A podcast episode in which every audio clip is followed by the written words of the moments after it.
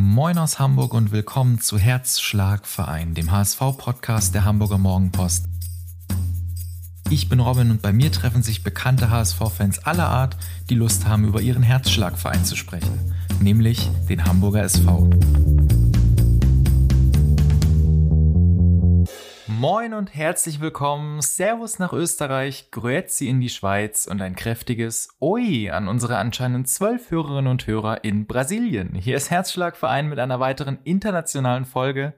Und wenn wir schon dabei sind, alle Sprachen wild zu vermischen, unseren heutigen Gast kennen Sie vor allem als Master of Grätsche.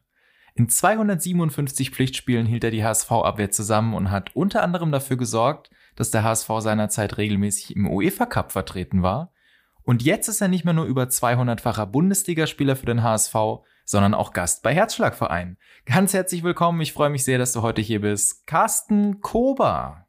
Danke, die Freude ist natürlich auch auf meiner Seite. Das ist immer schön zu hören. Wenn man deinen Namen hört, hört man ihn praktisch jedes Mal in Zusammenhang mit knallharter Abwehrarbeit. Ist dir das eigentlich unangenehm, dass du so ein bisschen darauf reduziert wirst?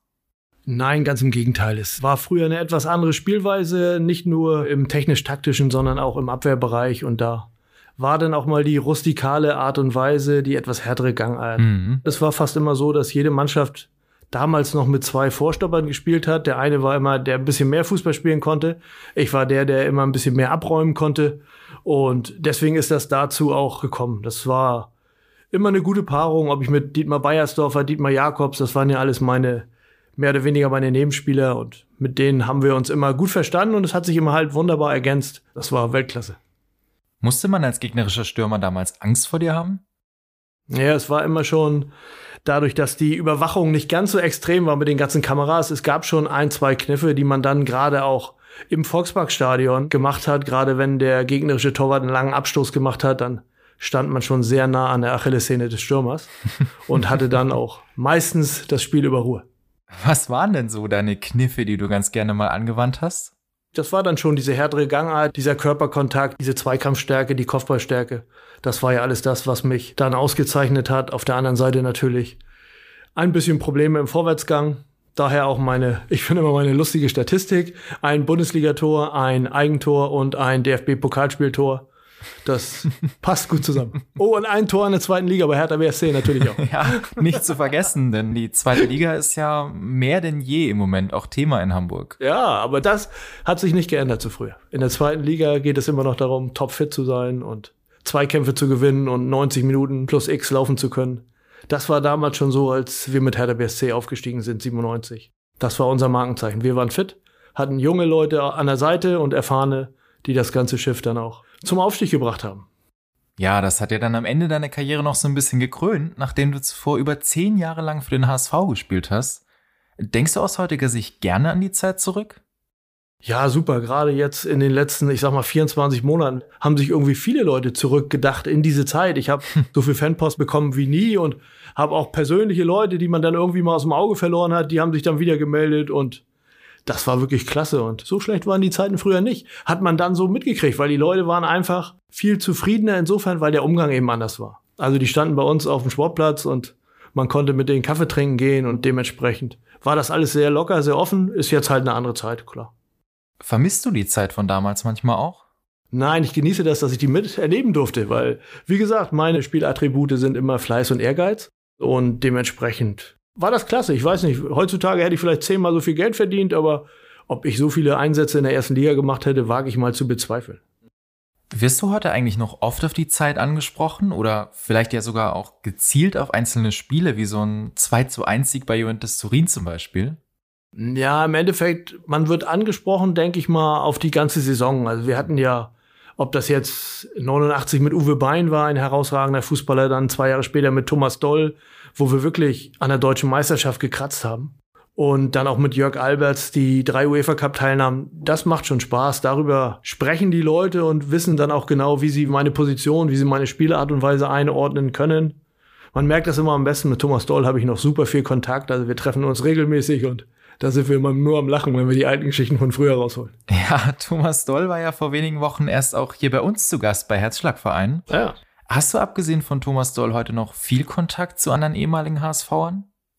Nicht mehr ganz so viel, weil im Endeffekt die ehemaligen HSVer sind ja fast alle bunt und breit verteilt über die Republik. Also ich habe jetzt Kontakt noch ein bisschen mit Markus Babbel, mhm. der auch nur zwei Jahre in Hamburg war, dann mit Michael Preetz, der jetzt in Berlin von Bord gegangen ist, aber sicherlich auch wieder einen neuen Job bekommen wird. Das sind so die Kontakte, die dann in den Jahren intensiver geworden sind. Und wie sieht es mit dem HSV als Verein aus? Hast du im Jahr 2021 noch einen Bezug zum HSV? Grundsätzlich, wenn man so eine lange Zeit beim HSV gewesen ist und im Endeffekt diesen Weg gegangen ist, der jetzt ja auch wieder langsam nach vorne kommt, über die A-Jugend, über die zweite Mannschaft, dann zu den Profis, dann hat man natürlich immer Bezug. Das wird immer die größte Etappe meiner, meiner Profikarriere bleiben und man wird auch immer mehr oder weniger nur auf den HSV angesprochen und kaum auf Hertha BSC Berlin. Ja, das wird dir auch heute Abend so gehen. Hast du den HSV rückblickend auch 25 Jahre nach deinem Abschied immer noch im Herzen? Ja, natürlich, das ist doch selbstverständlich. Mhm. Da gibt's ja überhaupt keine zwei Meinungen. Ich habe zwar keine Kaufsender, aber guck auch immer Sport 1 jetzt. Irgendwie hat der HSV das Glück, ja jede zweite Woche da zu spielen. Ich meine, ob das Glück ist.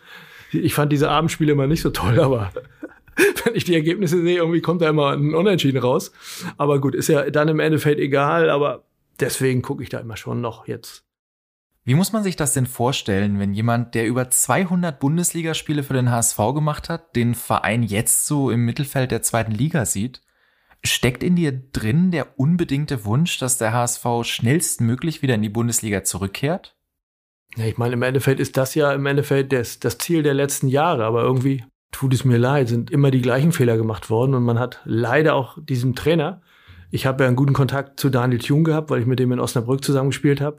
Leider nicht die Chance gegeben, seine Fehler, die er gemacht hat, daraus zu lernen und ihm eine zweite Chance zu geben. Und das finde ich dann immer, immer schade, weil ich gerade bei Daniel Thun denke, er hat eine sehr, sehr gute Art, mit der Mannschaft umzugehen. Vielleicht manchmal ein bisschen zu familiär, zu kumpelhaft. Aber gut, ich hätte ihm da noch eine zweite Chance gegeben. Auf der anderen Seite bin ich da nicht nah genug dran. Ich denke dann auch, es gibt genügend Gründe für die Trennung. Ja, und so kann man dann sagen, ist der HSV auch mit ihm nicht aufgestiegen, leider. Schauen wir mal, was dieses Jahr passiert. Man ist ja in der zweiten Liga immer vor Überraschungen nicht gefeit. Glaubst du dieses Jahr tatsächlich auch dran? Nö.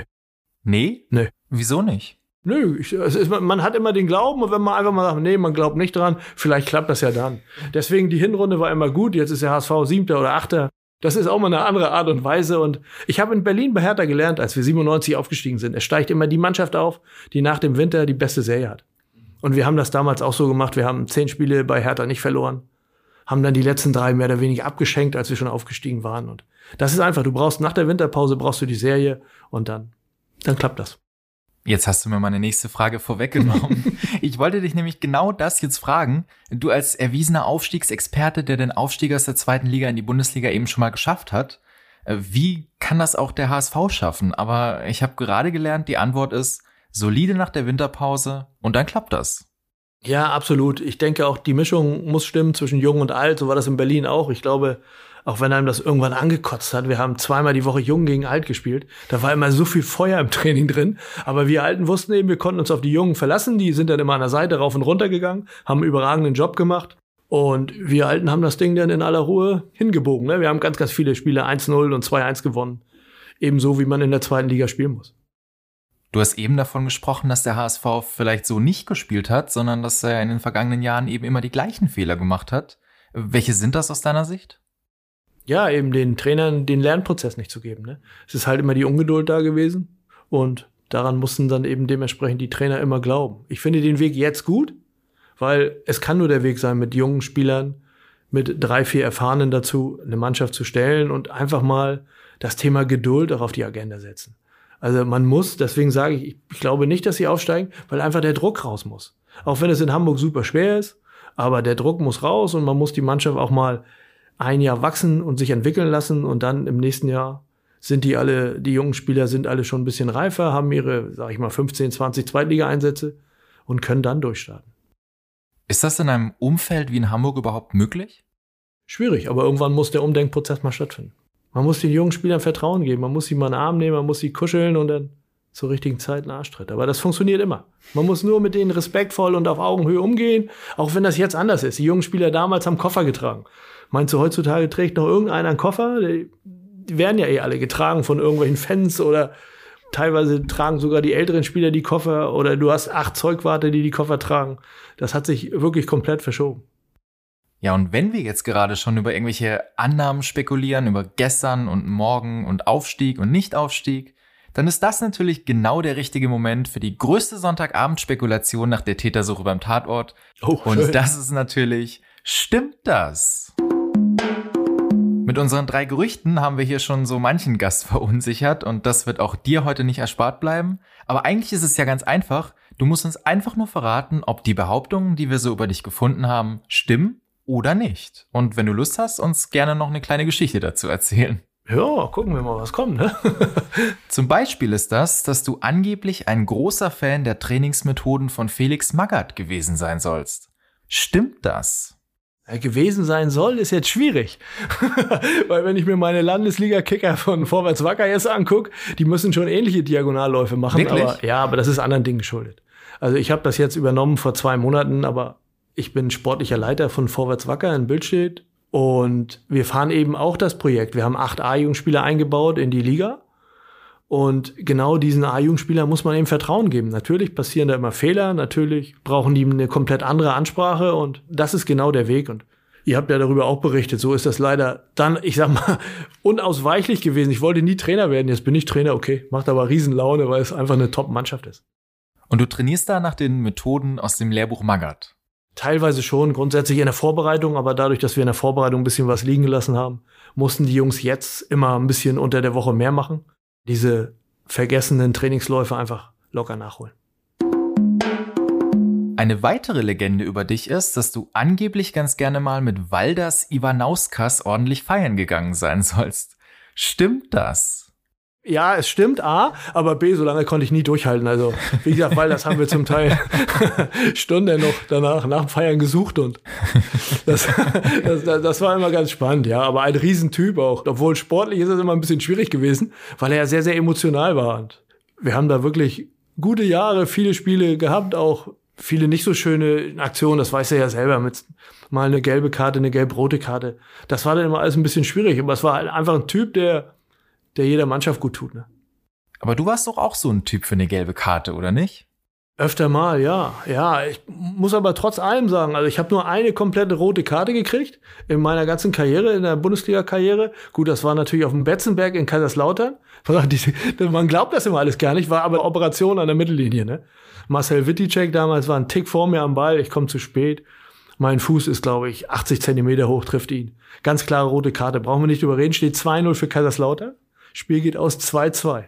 Hat mich natürlich meine ganze Prämie gekostet für die Mannschaft, aber war natürlich, ich sage im Endeffekt immer das richtige Zeichen. Ne? Und du sollst während deiner aktiven Fußballerkarriere angeblich mehrere Angebote von anderen Vereinen abgelehnt haben, um beim HSV zu bleiben. Stimmt das? Ja, das stimmt schon, aber das hat andere Gründe. Welche sind das? Ich finde immer, wenn man in so einem Verein groß wird, wenn man alle kennt, wenn man sich wohlfühlt, muss ich nicht wechseln. Mhm. Ich habe dann, glaube ich, bei meinem dritten Vertrag auch erst einen Berater dazu genommen.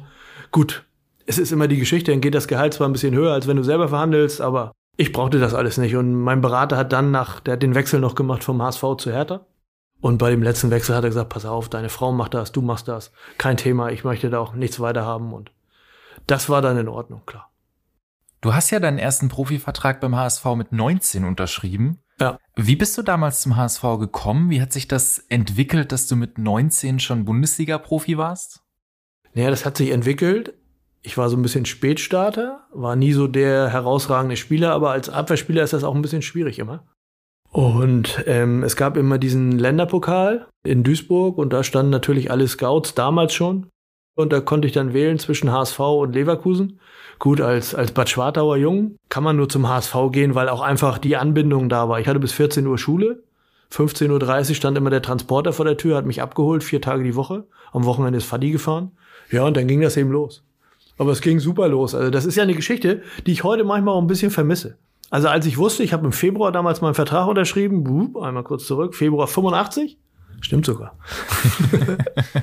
Nach meinem zweiten A-Jugendspiel auf dem Roten Baum stand Ernst Happel an der Seite, hat gesagt, wer ist Junge mit vier? Junge mit vier muss bei mir oben trainieren. Ja, dann habe ich immer Dienstag und Donnerstag nachmittags bei der Liga oben trainiert und das war Weltklasse. Das sind einfach so diese Prozesse, die dann super schnell gegangen sind. Ja, mit der A-Jugend haben wir um die deutsche Meisterschaft gespielt, dann bin ich in die Amateure weitergerückt, habe aber immer zweimal die Woche oben bei Ristic und Happel trainiert und das hat einen super schnell weitergebracht. Wäre sowas heute noch mal möglich? Ich sage jetzt immer ja. Ja? Ja, weil auch gerade diese Fleiß, Ehrgeiz und Kampfspieler, die sind einfach gefragt. Die sind ein bisschen auf der Strecke geblieben, weil es hieß immer, oh, gesucht wird der moderne Abwehrspieler. Wir mussten ja auch immer schon lachen. Und diese Spieler werden trotzdem immer gesucht und immer gebraucht. Und das wird jetzt auch so sein. Siehst du trotzdem Unterschiede zum Bundesliga-Fußball der 80er und 90er Jahre, wenn du dir jetzt heute ein Bundesligaspiel im Fernsehen ansiehst? Ja, natürlich. Tempo und Taktik ist schon was anderes. Darüber brauchen wir nicht reden. Auf der anderen Seite, was ich vorhin schon sagte, also aufgestiegen aus der zweiten in die erste Liga wird immer noch gleich. Deswegen steigen ja auch immer so unbekannte, ich sage einfach unbekannte Mannschaften auf, wie Kräuter Fürth, die wirklich letztes Jahr aufgestiegen sind, weil sie als Team super funktioniert haben, weil sie ein, zwei überragende Einzelspieler haben und weil sie eben rennen konnten und weil sie auch einfach mal einen 0-2 Rückstand umbiegen können in einen 3-2.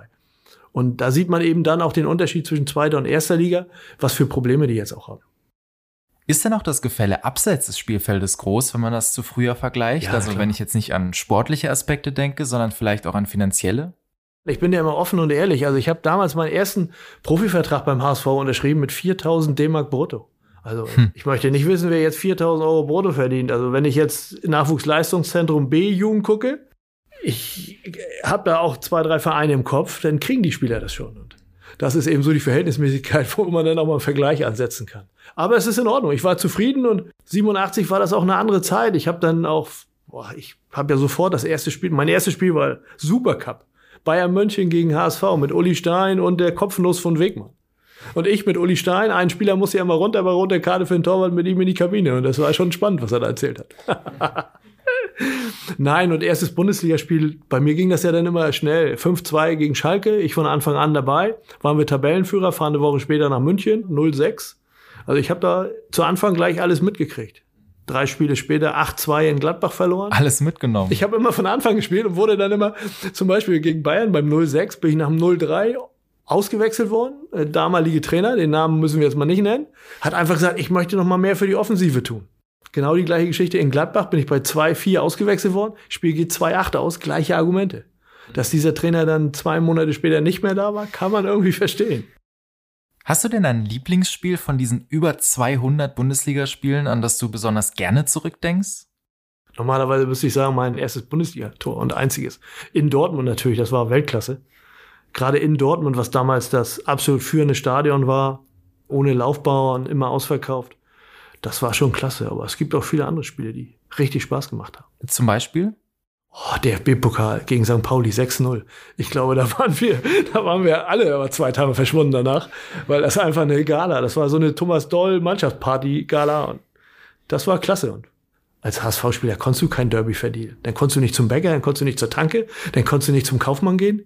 Hast du immer Mecker und Ansagen gekriegt, wenn du gegen St. Pauli verloren hättest. Und deswegen habe ich da kein Derby verloren. Das gab's nicht.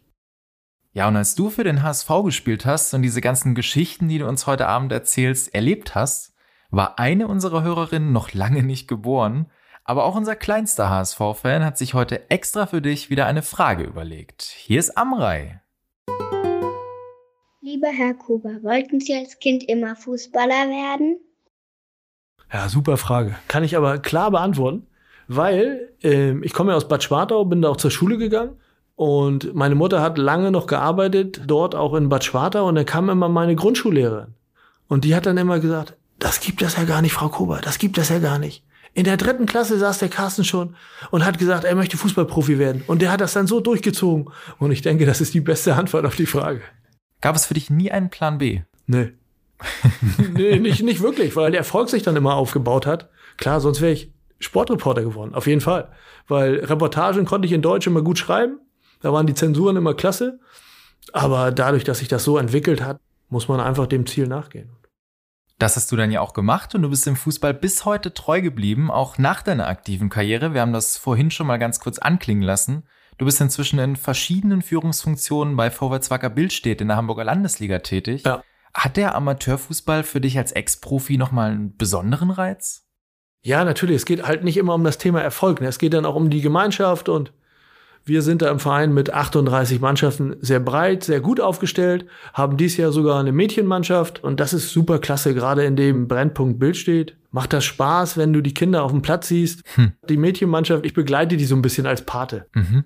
Man muss den Mädels nur in die Augen gucken und sieht einfach diese Freude am Fußball. Ist komplett anders als Jungsfußball, aber die haben einfach diese Freude und diese Gemeinschaft und das ist super. Da hat keiner als Ziel zum HSV so zu gehen. Die wollen einfach da abhängen auf dem Platz.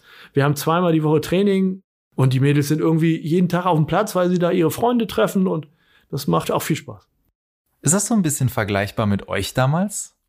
Ja, irgendwie schon, ja, weil wir hatten, ich komme ja noch aus dieser Bolzplatz-Mentalität, wo du dann wirklich auch als kleiner Butcher da deine Schultasche um 14 Uhr in die Ecke geschmissen hast.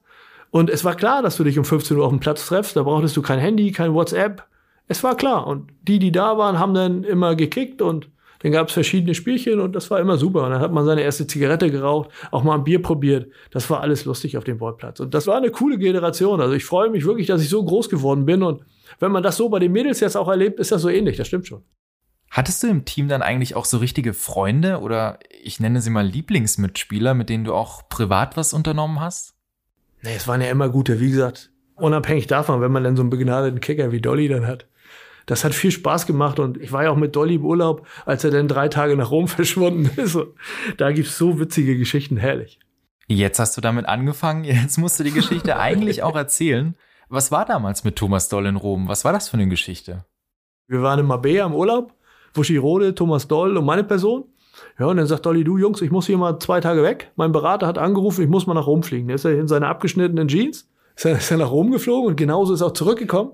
Und Mabea ist ja diese Zeile am Hafen, Puerto Banús heißt das. Da guckt er uns so an, sagt der Kasi, Wuschi, komm mal, ich kann jetzt hier die ganze Zeile frei halten ich habe so einen tollen Vertrag unterschrieben und so ist das dann gelaufen. Das, war, das sind so Momente und gab es auch nicht viel Schlaf die Nacht. Habt ihr sowas häufiger zusammen gemacht, dass ihr privat unterwegs wart, sogar zusammen in Urlaub gefahren seid? Ja, teilweise schon. Wir haben das damals auch mannschaftlicher so geschafft, dass wir montags, nachmittags hatten wir mal mannschaftsaktiv. Da gab es dann immer Leberkäse oder Weißwurst und Weizenbier und dann haben wir immer alle drei, vier Stunden gesessen zusammen und das war super klasse. Und hm. Trainer kam dann auch mit rein, hat dann auch seine Leberkässemmel gekriegt. Das fehlt mir jetzt ein bisschen, aber die Zeit ist eben anders. Inwiefern? Diese Gespräche wurden ganz anders geführt. Da ist man mit irgendeinem in die Sauna gegangen und hat man unter vier Augen sprechen können und dann war das geklärt. Das ist jetzt leider nicht mehr so möglich. So, wir haben jetzt immer mal über den Engagement in Bildstedt gesprochen. Jetzt reden wir aber doch wieder die ganze Zeit über den HSV. Könntest du dir eigentlich nicht vorstellen, das beides zu verbinden? Also irgendwann mal auch in einer gleichen oder ähnlichen Position wie jetzt in Bildstedt auch nochmal beim HSV tätig zu werden? Ich war schon ein bisschen älter.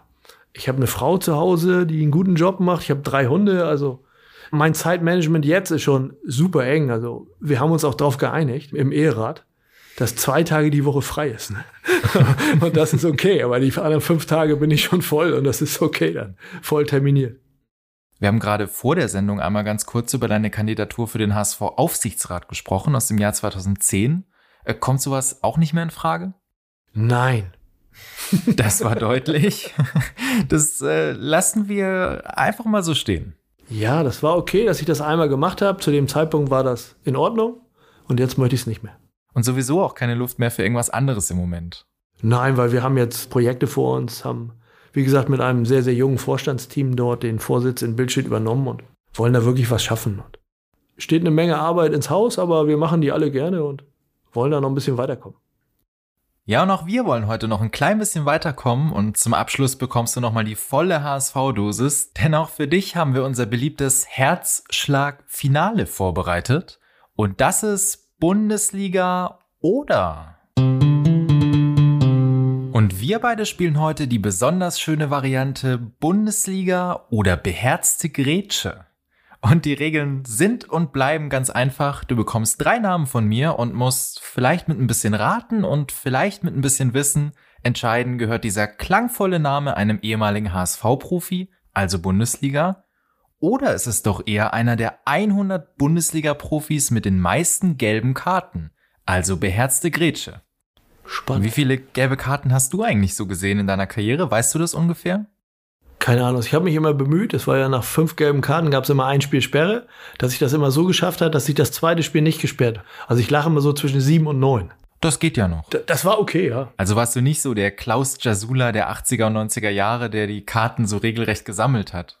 Nee, das hat mit Kartensammlung nichts zu tun. Es war halt eine andere, eine robuste Spielart und Weise und manchmal musste einfach ein Zeichen gesetzt werden und da war eine gelbe Karte dann auch mal notwendig. Aber die waren nicht alle nur wegen V-Spiel. Gab auch manchmal eine wegen Meckern. Habe ich einmal einen Schiedsrichter geduzt. Herrn Krug habe ich eine gelbe Karte gekriegt. Naja. also ich weiß auch gar nicht, wie viele ich habe. Tendenziell würde ich jetzt mal tippen zwischen 40 und 60. Vielleicht hast du ja Zahlen da. Das habe ich. Siehst du?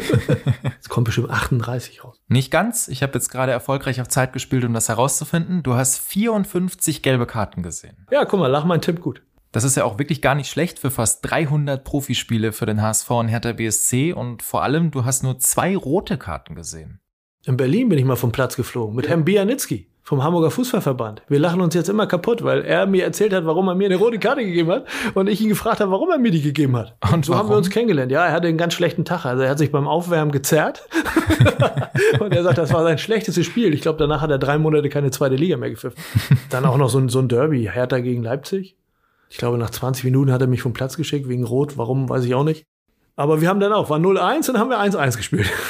also meine Platzverweise hatten dann immer was Gutes an sich. Zieht sich irgendwie durch deine ganze Karriere, ich sehe ja, schon. Ja, spannend.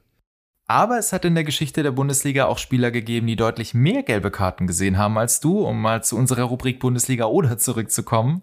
Denn um die soll es jetzt hier gehen. Und der erste von ihnen ist Mario Fillinger. Ist der Ex-HSV-Profi, ja. Oder zählt er zu den. Nein, HSV-Profi. HSV-Profi? Ja. Und das stimmt natürlich auch. Er hat von 2005 bis 2008 für den HSV gespielt. Völlig selbstverständlich. Ich gucke ja auch immer ein bisschen im Nachwuchsbereich und im Amateurbereich, weil ich da auch selber gespielt habe. Und ich glaube, die Station hat er da immer ein bisschen durchlaufen, oder? Zumindest war er dann einer, der immer mal ein paar Minuten gespielt hat. Genau so ist es. Er ist zwölfmal für den HSV in der Bundesliga aufgelaufen. Ja, der Name ist schon bekannt. Außerdem haben wir Peter Rohrschneider für dich. Tja, ich würde auch auf HSV tippen. Wieder HSV, aber diesmal klingst du nicht ganz so sicher. Nee, es gab auch einen Rohrsteiger, bestimmt so ein Westfale, der, der, auch bestimmt ordentlich in der Abwehr geschrubbt haben könnte. Das gibt's auch. Also deswegen habe ich im Moment nachgedacht. Er war Mittelfeldspieler. Hä? Und zwar beim HSV. Ja, er hatte in der Anfangszeit. Aber sag mal ehrlich, der hätte jetzt auch damals war Westfalia Herne oder so, ne? Oder Gütersloh. Ich weiß, ich habe mit Hertha auch noch in Gütersloh gespielt. Da hätte der auch spielen können. Klar. Und schön immer hinten auf der Vier und dann mit langen Beinen immer. Ja, schön ja. die Stürmer. Genau, und immer nur lange Bälle, immer nur lange Bälle. So wie zweite Liga denn damals war. Heute zum Teil auch noch. Ich wollte gerade sagen, das Ja. ist ja heute manchmal nicht anders. Oh Gott, jetzt komme ich wieder nicht auf meine HSV-Sachen, die ich gesehen habe. Was meinst du genau? Nee, da ist manchmal auch so viel. Was ich nicht verstehe, ist immer, die Mannschaft führt und danach kommt da nichts mehr. Das ist immer so das, was ich nur so festgestellt habe. Und dann ist immer die letzte halbe Stunde oh, gegen Kiel und gegen Darmstadt, und was ich da gesehen habe. Und das war auch irgendwie schade, war das. Weil vorher sah es gut aus und irgendwie war da ein voller Bruch drin. Warum auch immer. Kannst du dir auch nicht erklären? Ich bin nicht an der Linie. Und ich bin nicht auf dem Platz. Aber es ist manchmal schwierig zu erklären auch. Ist das vielleicht auch ein Kopfproblem? Tja, kann sein. Kann sein. Aber ich denke, da sind alle für verantwortlich. Ob Trainer, Team, Mannschaft, um das zu besprechen, um das zu klären, eventuell auch einen Psychologen damit zuzunehmen. Also sollte aufgearbeitet werden. Definitiv. Zwei hast du richtig. Ja, einen hast du noch. Einen habe ich noch für dich. Ich dachte jetzt bestimmt, ich habe schon einen im Kopf, ne? Aber den hast du bestimmt nicht. Ich habe jetzt gedacht an Günter Kutowski. Der ist es nicht. Es ist Thomas Hörster. Ja, Leverkusen. Aber ist doch fast, ich will nicht sagen mein Jahrgang, aber Bayer Leverkusen, klar. Innenverteidiger Libero, das war immer so eine Geschichte. Bei uns war es ja auch so, Wuschirode war Libero, der Hörster hat auch genau die gleiche Position in Leverkusen gespielt. Das war ja noch das Jahr, ich glaube mit Ulf Kirsten und so. Das war ja auch herrlich. Das waren immer Kämpfe. Einer meiner spannendsten Gegenspieler. Wirklich? Ja, den konntest du dreimal umtreten, der ist immer wieder hochgekommen. Ehrlich, aber super im Positiven. Deswegen hat er sich auch so durchgesetzt und das war auch so ein richtiger Kampfnacken. Aber wir haben auf dem Platz mördermäßig uns bekämpft und danach alles super. Ja, und du hast es schon gesagt, Thomas Hörster, Bayer Leverkusen, 332 Bundesligaspiele gemacht, von 1977 bis 1991 und immerhin 69 gelbe Karten Ja. gesehen und ist damit unter den 100 Bundesliga-Profis mit den meisten gelben Karten. Ich nicht. Du nicht? Aber das ist auch nichts, worauf man irgendwie stolz ist, glaube ich, oder? Och, Randerscheinung gehört dazu, wenn es so ist, ist es so. Und Aber worauf du stolz sein kannst, du hast alle drei richtig. Ja, da ist ja, wenn man sich ein bisschen damit beschäftigt, ist es auch nicht so schwierig. Ja, sagte ein Ex-Bundesliga-Profi. Nein, ich bin ja auch breit aufgestreut. Also ich kann dir auch ein paar Namen aus dem American Football erzählen, aus dem Basketball oder sowas. Die Hälfte meiner Familie kommt aus Kreilsheim von den Merlins und das ist auch eine sensationelle Geschichte. Merlins Kreilsheim, der Basketball-Bundesligist. Die haben aus einer Schulklasse damals die Basketballmannschaft gegründet.